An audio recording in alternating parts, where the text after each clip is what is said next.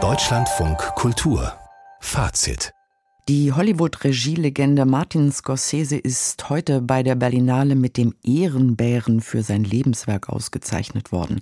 Gut gelaunt und sehr berührt nahm der 81-Jährige den Preis entgegen, nachdem er sich auf einer Pressekonferenz optimistisch zeigte, dass das Kino auch im digitalen Zeitalter nicht sterben wird. I don't think we should let the technology scare us.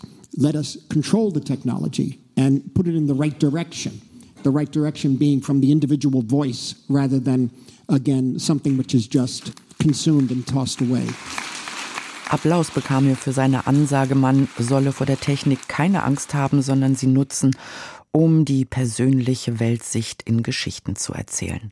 Das hat auch Claire Bourget getan in ihrem Wettbewerbsfilm Fremde Sprache Langue étrangère. Zwei junge Frauen aus dem Elsass und aus Sachsen, sie werden durch die Verabredung ihrer Mütter zusammengespannt. Eine schwierige Annäherung, die in der französisch-deutsch-belgischen Koproduktion rührend endet.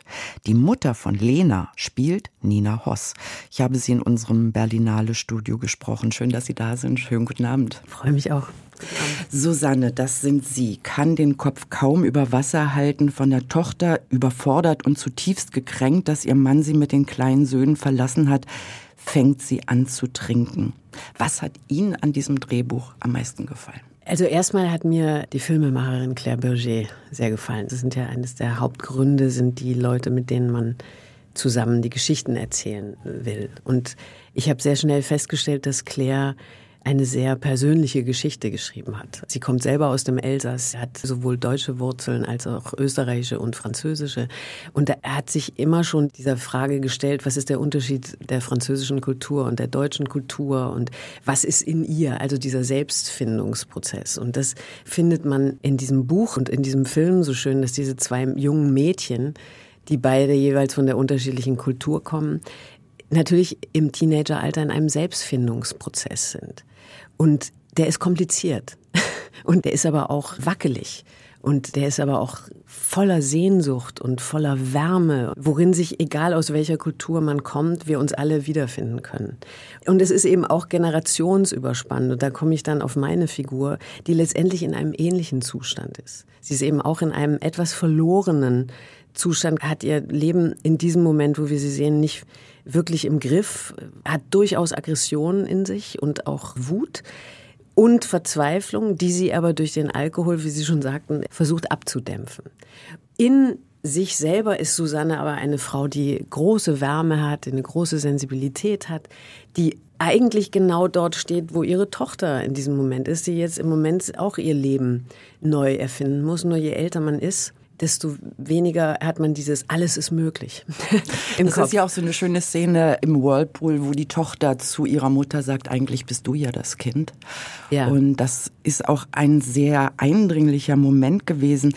Zur Geschichte gehört, Sie haben es schon angerissen, dass Fanny und Lena sich verlieben, dass es eine sehr, sehr lange Annäherung ist, auch gerade in diesem Alter dass es eine Geschichte über die beiden Länder, Frankreich und Deutschland ist, aber eben auch eine politische über Rechtsextremismus, Rassismus und die Furcht vor der Zukunft. Und für mich hat Claire Bourget, die ja nicht nur Regie geführt, Sie haben es gesagt, sondern auch das Drehbuch mitgeschrieben hat, diese Dinge zart hingetupft und trotzdem sehr stark gemacht. Mhm.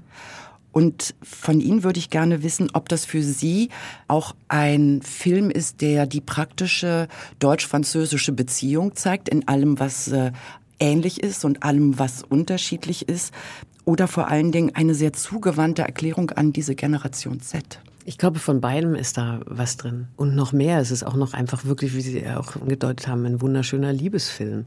Wirklich ein Film über Sehnsüchte, finde ich, die alle Figuren in dem Film haben. Also ob sie älter sind oder jung. Aber es ist natürlich ein Film, der all die Ängste der Gen Z aufgreift und sie zur Disposition und zur Diskussion stellt. Also ich fühle mich weder belehrt, es ist auch kein Aufklärungsfilm oder so, sondern es ist einfach man wird mit all den Dingen konfrontiert, die uns momentan im Leben auch konfrontieren, ja, oder mit denen wir zu kämpfen haben oder zu tun haben und wo wir uns positionieren zu versuchen. Und diese Mannigfaltigkeit der Probleme, einen überwältigt und überfordert, schon als Erwachsener, dann zu verstehen, was bedeutet das wohl für eine ganze Generation, die jetzt gerade erst loslegen will. Und es ist aber auch ein Film, der in der Hinsicht, finde ich, Hoffnung macht, weil man weiß, es gibt gar keinen anderen Weg. Man fängt an und man denkt, man weiß, man macht es besser und man wird Lösungen finden und man wird sich einsetzen und man muss sich positionieren und all das. Dafür, finde ich, spricht der Film. Wir sind niemand, uns gehört alles. Das sind zwei Sätze aus dem mhm. Film, die mir sehr gefallen haben, weil ich dachte, das hätte eigentlich auch der Filmtitel sein können. Ah, Ah ja. Der aber, wie Sie auch mhm. schon gesagt haben, eigentlich auf jede junge Generation passt, oder? Mhm. Das Gefühl.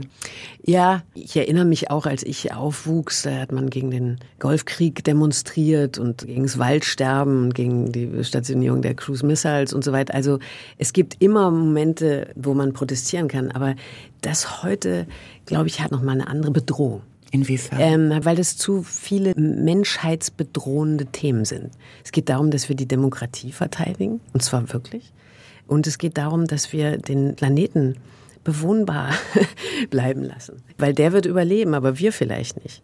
Das sind so existenzielle Fragen und die Generation Z weiß es ganz genau. Da rüberzukommen und leichtfüßig, offen, nicht verhärtet zu sein, was in meiner Sicht absolut notwendig ist, sonst geht gar nichts. Das sieht man ja, sonst hat man eben Kriege. Das ist schwierig. Ich verstehe die Verzweiflung dieser Generation und ich sehe die Verantwortung, die wir alle gemeinsam haben. Und ich finde aber eben auch so wunderbar, muss ich sagen, dass jetzt Hunderttausende von Menschen in Deutschland, in einer kleinen Stadt, in der Hauptstadt, überall auf die Straße gehen und sich positionieren als Zivilgesellschaft und sagen, wir stehen dagegen auf. Wir sprechen uns gegen jede Form von Rechtsradikalismus aus. Wir müssen jetzt zeigen, wir verteidigen diese Demokratie. Es geht um die Wurst. Ja. Und ein bisschen was davon ist in diesem Film eben auch drin.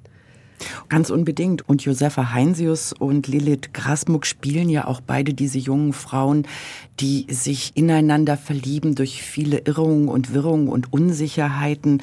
Wirklich sehr, sehr beeindruckend. Auf dem roten Teppich wirkten sie mit diesen beiden auch sehr liebevoll. Es wirkte irgendwie sehr zugewandt. Ja, das war's. Wir mögen uns einfach alle sehr. Das war sehr vertraut. Es war sehr zart, aber auch herausfordernd. Also es war lustig, wir haben unglaublich viel gelacht. Zum Beispiel, das war ein Unterschied zum deutschen Filmemachen, dass man bei den Franzosen, also jetzt bei ihr, ich wusste immer nicht, haben wir jetzt schon, ist jetzt schon der Drehtag vorbei? Also alles fühlte sich so leichtfüßig an. Mhm nichts wurde so durchgeplant von einem Ort zum nächsten und so weiter und jetzt und jetzt musst du kommen und so weiter. Also so, man ist oft unter so einer Knute als Schauspieler, weil alle Angst haben, dass man nicht vor Ort ist, weil der Drehtag so viel kostet, hat man keine Zeit zu verlieren. Und das ist da überhaupt nicht gewesen. Man hat alles geschafft am Tag und völlig ohne Stress. Und das, das hatte auch zur Folge natürlich, dass wir uns so gut verstehen, weil das alles leicht war. Es hatte keinen Druck. Natürlich hat man Druck, dass man die Szenen schafft am Tag, aber das ging alles gut. Und das konnte man auch wieder mit zurücknehmen. Dieser Druck oder Stress, den man sich macht, dass etwas nicht klappen könnte oder man das nicht hinkriegt, dann wird es schlimmer. Ich wünsche Ihnen alles Gute. Vielen, vielen Dank. Dank. Vielen Dank.